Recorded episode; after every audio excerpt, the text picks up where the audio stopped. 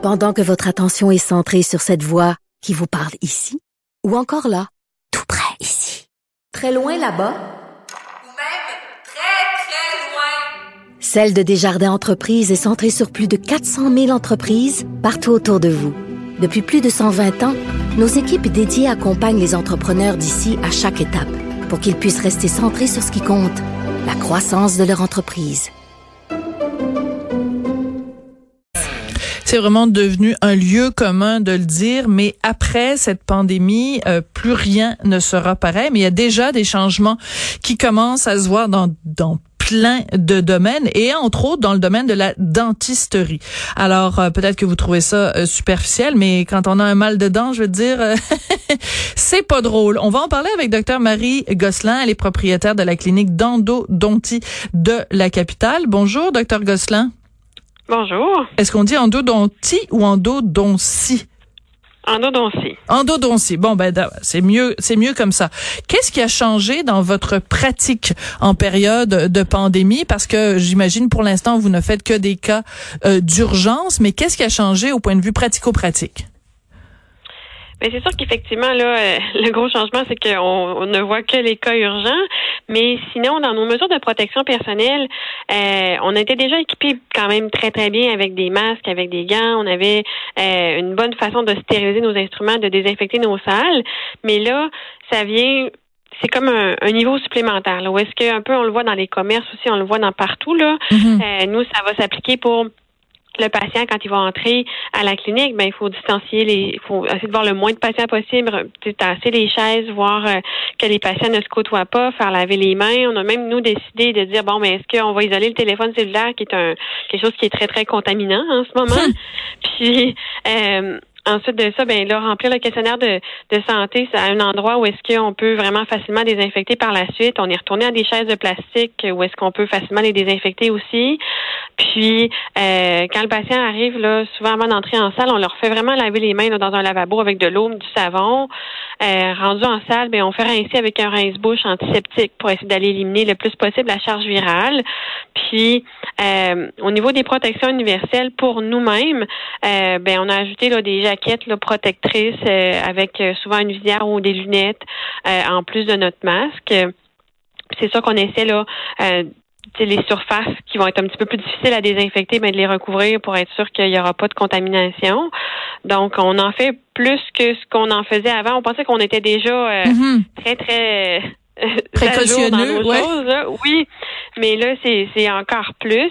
C'est sûr que euh, ça crée un gros débat en ce moment parce que on a, tu Là, on fait que les urgences et on n'a pas encore un protocole fixe pour le, un retour aux opérations. Puis qu'est-ce qui va vraiment nous être demandé? Fait que c'est sûr que ce qu'on fait des fois, nous, c'est peut-être un petit peu plus que ce qui va être demandé, mais en même temps, on s'est dit là, euh, on veut pas se mettre à risque, on veut pas mettre notre personnel à risque, on veut pas mettre nos patients à risque. Donc, euh, on a décidé d'en faire un peu plus pour essayer de minimiser là, au, maximum tous les risques. Mais en même temps, c'est difficile d'imaginer, docteur Gosselin. Moi, je comprends qu'en ce moment, c'est uniquement des, des urgences, mais euh, par définition, votre métier, c'est de vous mettre les doigts dans notre bouche, puis on sait que c'est vraiment là que, euh, comme ça que, ça que ça se transmet. Donc, est-ce que vous allez pouvoir, à un moment donné, avoir le risque zéro? Est-ce qu'on va pouvoir l'atteindre, le risque zéro, dans le domaine de la dentisterie?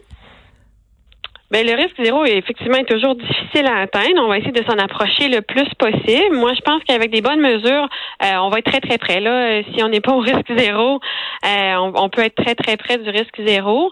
on a toujours nous considéré tous nos patients comme étant porteurs, que ce soit de l'hépatite, d'un VIH, de, l'influenza, de la gastro. Donc, dans notre façon de procéder, déjà, on a toujours dit notre patient, il est malade. faut considérer comme ça parce que euh, on peut pas savoir. Il y a plein de gens des fois, tu qui peuvent, euh, ils s'en retournent chez eux, puis il y avait la gastro, on le savait pas encore, ou il y avait autre chose de très très contagieux, puis on le savait pas. Donc on a toujours traité nos patients comme s'ils étaient toujours contaminés avec une quelconque, euh, un quelconque virus ou une bactérie.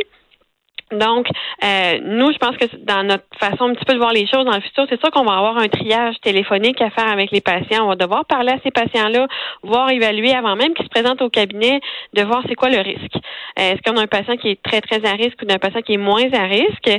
Bien, une fois qu'on a évalué le risque, il faut quand même considérer qu'on a toujours un patient potentiellement asymptomatique qui est avec nous. Voilà. Donc, euh, va falloir qu'on mette en place des mesures quand même qui vont assurer à tous, et le personnel, et traitant, et les employés, et le patient qu'on est au moindre risque. Là. Mais est-ce qu'on peut envisager, mettons, qu'un retour à la normale, entre guillemets, que vous n'acceptiez de soigner que les gens qui ont passé un test euh, COVID-19 et qui sont capables de vous prouver qu'il est négatif? Est-ce qu'on pourrait en arriver là?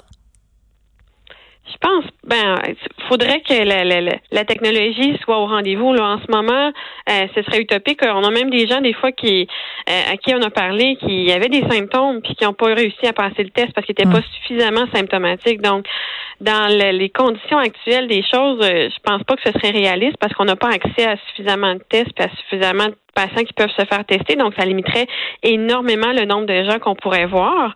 Fait que je pense pas que c'est réaliste à l'heure actuelle. Il va falloir plus considérer qu'il y a un risque potentiel puis gérer en fonction de ce risque-là. D'accord. Vous nous avez dit tout à l'heure que de toute façon vous vous êtes habitué à penser que à prendre comme pour acquis que de toute façon vos patients ont une maladie X ou Y, mais là dans le contexte où on est à la Covid-19 où les gens peuvent être asymptomatiques, on doit quasiment nous comme patients se dire que potentiellement notre dentiste l'a aussi. Donc c'est ça va un petit peu dans les deux sens. C'est pour ça que vous devez aussi vous protéger. Oui, ben c'est un peu tout ça là, dans le fond les mesures. Euh, c'est que nous, euh, évidemment, on se protège nous du patient, mais il faut protéger le patient de nous et de de, de tout dans le fond là. Euh, donc, il faut s'assurer que notre cerveau est pas euh, contaminé avec quelque chose qu'on va redonner au patient par la suite. Donc, d'où en partie les jaquettes protectrices nous protègent nous, mais c'est aussi beaucoup pour protéger le patient. fait que effectivement, puis les, les masques ben il faut, faut vraiment s'assurer qu'on ne contamine pas notre masque puis qu'on va pas après ça hum. prendre toucher notre masque avec nos gants puis contaminer le patient. Donc euh, c'est sûr que c'est important vraiment dans les deux sens. Ouais, c'est ce que vous nous décrivez là, c'est vraiment euh, euh, des, précautions qui doivent être prises euh, constamment. Vous, vous diriez, par exemple, dans votre euh, dans votre clinique, dans votre bureau, euh, depuis le début de la pandémie, vous êtes passé de à, quel pourcentage, disons, du de la clientèle que vous aviez d'habitude, vous êtes vous êtes tombé à zéro ou à 5% ou quoi? Oui, c'est ça comme une mesure. Là, c'est sûr que on était plusieurs professionnels à traiter les patients. Là mettons, sept professionnels à temps plein qui pouvaient voir un bassin de patients.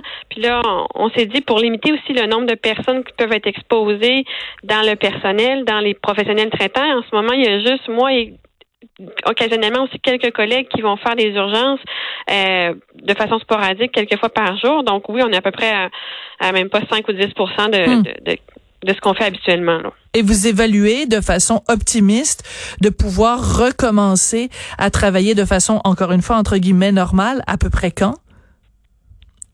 On n'en a aucune idée. Aucune idée? Là, euh, non.